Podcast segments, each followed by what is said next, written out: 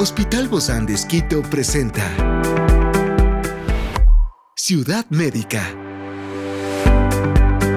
Un podcast de salud pensado en ti y toda tu familia. Hoy tenemos a una experta para hablarnos de explorar la sexualidad durante la lucha contra el cáncer de riñón. Se trata de la doctora Mónica Ortiz, sexóloga médica del Hospital Bozán de Esquito. Y hoy está aquí, en este encuentro de Ciudad Médica. Yo soy Ofelia Díaz de Simbaña y estoy súper contenta de disfrutar este podcast de Ciudad Médica en este mundo tan apasionante de la salud. Te invito a que juntos lo disfrutemos. Comprender y abordar los aspectos esenciales sobre la sexualidad en el cáncer de riñón puede ayudar a los pacientes a mantener una calidad de vida óptima durante su experiencia de lucha contra este aspecto. La sexualidad en el cáncer de riñón plantea desafíos únicos para los pacientes. Por eso, el día de hoy está aquí nuestra invitada, la doctora Mónica Ortiz, sexóloga médica del Hospital Bozán de Esquito. Gracias, Moni, por acompañarnos en este tema lleno de desafíos, pero también al mismo tiempo puente de vida.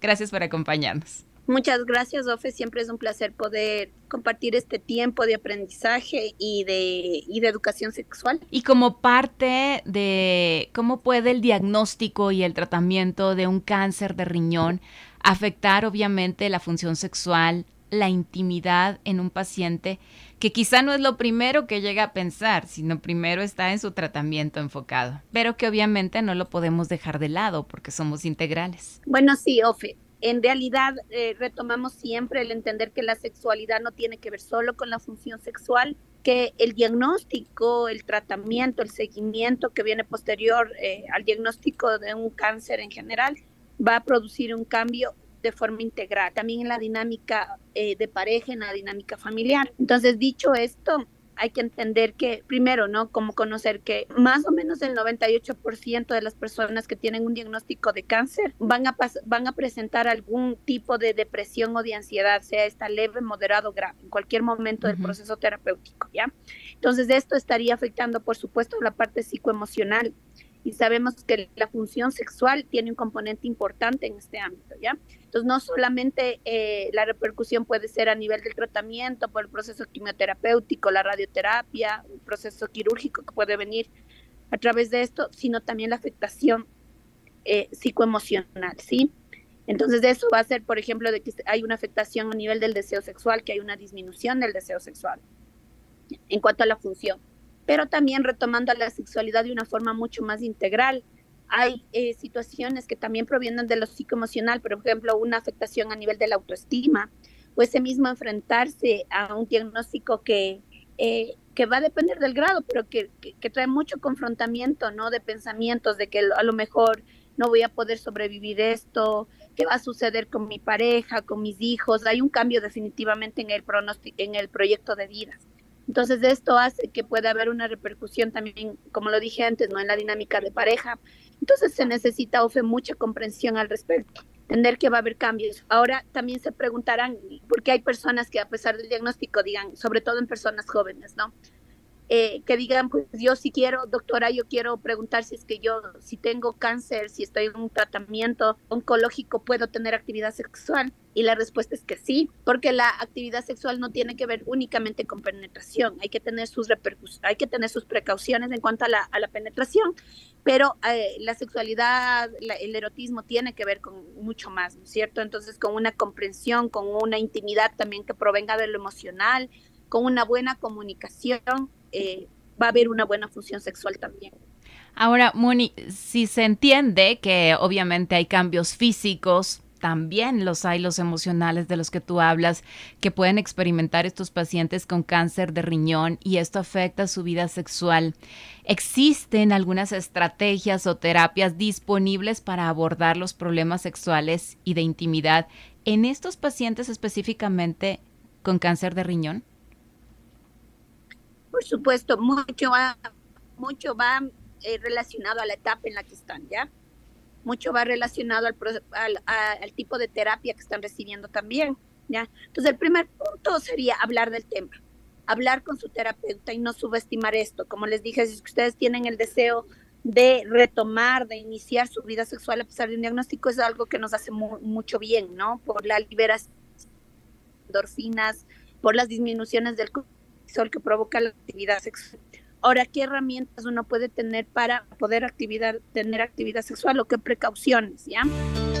Experiencias excepcionales son el motor que nos anima a trabajar por la salud integral de nuestros pacientes. Expresamos el amor de Dios para dar prioridad a la vida por sobre todas las cosas. Seguimos con nuestro compromiso, la seguridad del paciente. Hospital Bozán de Esquito, a la gloria de Dios y al servicio del Ecuador. A ver, entonces surge la pregunta eh, que pueden tener nuestros pacientes, ¿no? Que si es posible tener actividad sexual a pesar de un diagnóstico oncológico, de un cáncer de, de riñón, por ejemplo. Sí, es posible. Entonces, ¿qué estrategias se pueden tener o qué precauciones? Voy primero con la parte reproductiva, poniendo el caso de que sea una mujer que esté en edad fértil. Entonces, por ejemplo, dentro de las indicaciones sería utilizar eh, de manera de lo posible eh, métodos de barrera, el uso de preservativo masculino femenino. ¿Qué estamos evitando aquí? Que haya una, eh, que haya justamente un embarazo, ¿no? Eh, los hijos son bienvenidos, pero en estas situaciones, sobre todo si es que esta persona luego va a ser sometida a un tratamiento de quimioterapia o de radioterapia, puede haber repercusiones en el feto. Entonces, algo que hay que, una, una indicación súper importante tomar en cuenta, ¿ya? A veces también la radiación puede afectar a nivel pélvico, depende en dónde vaya la radiación o del tipo de terapia, ahora es mucho más focalizada, pero hay que entender que los tratamientos apuntan a eliminar células cancerígenas que son... Eh, de reproducción rápida, ¿sí? Entonces, eh, estos tratamientos terminan afectando también a células de crecimiento rápido en nuestro organismo, como por ejemplo las de a nivel cabello, ¿ya? Entonces empieza a caer el cabello, entonces luego va a haber cambios, por ejemplo, en la autoestima, por ejemplo, en los efectos adversos puede haber náusea, vómito, ¿sí? resequedad eh, de mucosas y de piel. Entonces, ¿por qué tomo estos temas? Ya, porque aparte de la afectación que puede haber a nivel de la autoestima, también puede haber, por ejemplo, resequedad vaginal en el caso de la mujer. ¿Sí? Entonces, ¿qué, eh, para ir eh, llevándolo a, qué cosas se pueden hacer. Entonces uno puede hablar con el terapeuta y se pueden utilizar, por ejemplo, lubricantes. Si se quisiera tener penetración. Ahora entendiendo que la función sexual, la actividad sexual no tiene que ver solo con penetración vaginal, pues se pueden utilizar otras técnicas sexuales, ¿no? Como estimulación manual, por ejemplo, entre la pareja, los besos, las caricias, todo este juego previo que pueden ayudarle al paciente a sentirse contenido, amado, visto y siempre eh, que haya voluntad, ¿no? Porque luego las personas con este diagnóstico también pueden sentirse presionadas cuando no hay una buena comprensión por parte de su pareja. Ahora, frente a esto, Moni, ¿cómo, cómo pueden los pacientes y sus parejas comunicarse abiertamente sobre sus necesidades y preocupaciones sexuales durante el tiempo del tratamiento de cáncer de riñón? Por supuesto, entonces en este punto, Ofi, con lo que tú estás comentando, se necesita sí un acompañamiento de un terapeuta de pareja, porque muy bien tú lo dijiste, también no es solamente el paciente el que tiene necesidad sexual, está también la pareja. Entonces, trabajar este tema de la comunicación, de la comprensión y darle también estrategias a la pareja de cómo lidiar con su propio deseo sexual. Luego hay personas que pueden decidir autoestimularse y hay otras personas que en cambio pueden caer en lo compulsivo en cuanto a la autoestimulación. ¿Me explico? Que ya es como que no lidio con mi deseo sexual, entonces termino teniendo eh, masturbación o autoestimulación de forma compulsiva, porque aparte de eso estoy lidiando con mi propia ansiedad eh, y, eh, o con alguna situación psicoemocional que hace que me dé ansiedad, que me dé depresión. Entonces mi forma de canalizar va hacia lo sexual. Entonces hay que darle herramientas también a la pareja, por un lado para lidiar con su propia sexualidad y para que haya comprensión hacia la pareja que tiene el diagnóstico. Y por otro lado, claro, tendrán que enfrentar todo el diagnóstico de la enfermedad y al mismo tiempo el paciente y obviamente también su pareja tendrán inquietudes sexuales en, en, en cuanto a qué, qué va a pasar en esta etapa de sus vidas. Por supuesto, entonces esto, el espacio terapéutico es un lugar seguro en donde uno puede tener un mediador, alguien que pueda desde la comprensión, desde la empatía, ayudarles a, hablar, ¿no? De estas cosas que quizás en pareja no sería tan fácil confrontarlas o hablar de las necesidades o de los temores que se tienen. Entonces, eh, es importante pues un acompañamiento profesional aquí y también mirar la sexualidad de una forma integral. Entonces, claro que va a haber un cambio en la dinámica, Ofe, pero no todo tiene que ser negativo. Entender que aunque haya cierto dolor, aunque se esté batallando con la vida, pues también el espacio de la sexualidad, visto no solamente desde la genitalidad, puede dar una situación más bien de intimidad que una a la pareja. Justamente. En todos los sentidos. Justamente eso es lo que queremos hacer, ¿no? Romper las barreras, explorar la sexualidad durante esta lucha contra el cáncer de riñón. Claro que es algo que la, la persona puede decidir o no, porque otra de las cosas es que también puedo decidir no tener actividad sexual penetrativa pero siempre sí es bueno el llamado a la intimidad emocional, ¿no?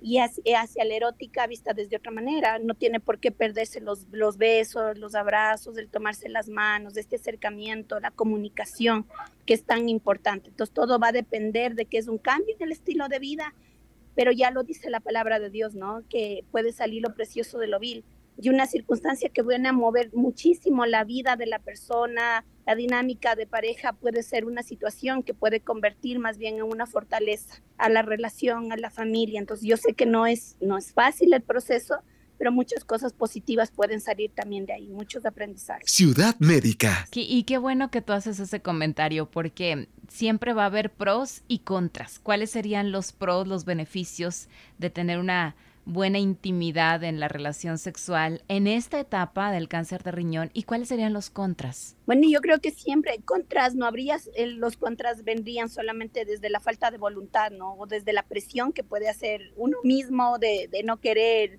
no sé, es que mi, pareja me, me exige tener actividad sexual y yo a pesar del dolor lo hago. Entonces los contras sería que usted realice actividad sexual en contra de su voluntad, porque sí va a haber más cosas negativas. Luego el dolor, por ejemplo, que puede haber y el cambio en la dinámica o los, o los efectos secundarios del tipo de tratamiento pueden ser lidiados de una forma positiva. O se puede poner en pausa para tomar, retomarlo cuando sea el momento apropiado. Y son mucho más los beneficios ¿no? de la actividad sexual con todas las precauciones, con el uso de lubricantes, con los cambios en la dinámica. ¿Por qué? Porque nos ayudan a mejorar nuestra autoestima, todos los beneficios de la actividad sexual en pareja no, nos sentimos más vistos, más contenidos, acariciados. Eso permite que liberemos oxitocina, por ejemplo, que es una hormona del amor, ¿no? Del apego. Eso permite que los niveles de cortisol disminuyan, es decir, el estrés que estoy lidiando con el diagnóstico, con el tratamiento. Entonces, cuando hay voluntad, cuando se entiende que no todo es penetración, cuando es la muestra del amor que nos tenemos con pareja, como mirarnos cerca del otro, que es, no es algo que lo estoy lidiando solo yo, sino que mi pareja se convierte en un equipo, pues van a ser muchísimos los beneficios a nivel físico y a nivel psicoemocional, por supuesto espiritual también. Claro, yo creo que es un complemento a la vida cotidiana y tendrían que experimentarlo para poder vivir esa experiencia, vivirla a pesar de la situación tan, tan complicada en, esa lucha contra el cáncer de riñón. Por supuesto, Entonces entendamos esto, que la sexualidad es un regalo de Dios. No tiene que ver solo con la función sexual, sino también con nuestra identidad, con nuestra autoestima y, con otros aspectos que van a hacer que nosotros podamos lidiar de una forma más positiva con este diagnóstico, que no es esperado, pero que muchas cosas positivas pueden salir, ¿no? Independientemente de los resultados. Muchísimas gracias, querida doctora Mónica Ortiz, sexóloga médica del Hospital Bozán de Esquito. Nos vemos pronto, Moni, querida. Con mucho gusto, Ofe. Gracias, igual por la confianza. Un abrazo. Esta es una producción del Hospital Bozán de Esquito con el apoyo de HCJB. Encuentra este podcast de salud en las redes sociales como Spotify, SoundCloud y todas las plataformas digitales. Gracias por acompañarnos en este capítulo de Ciudad Médica, un espacio para tu salud. Hasta la próxima.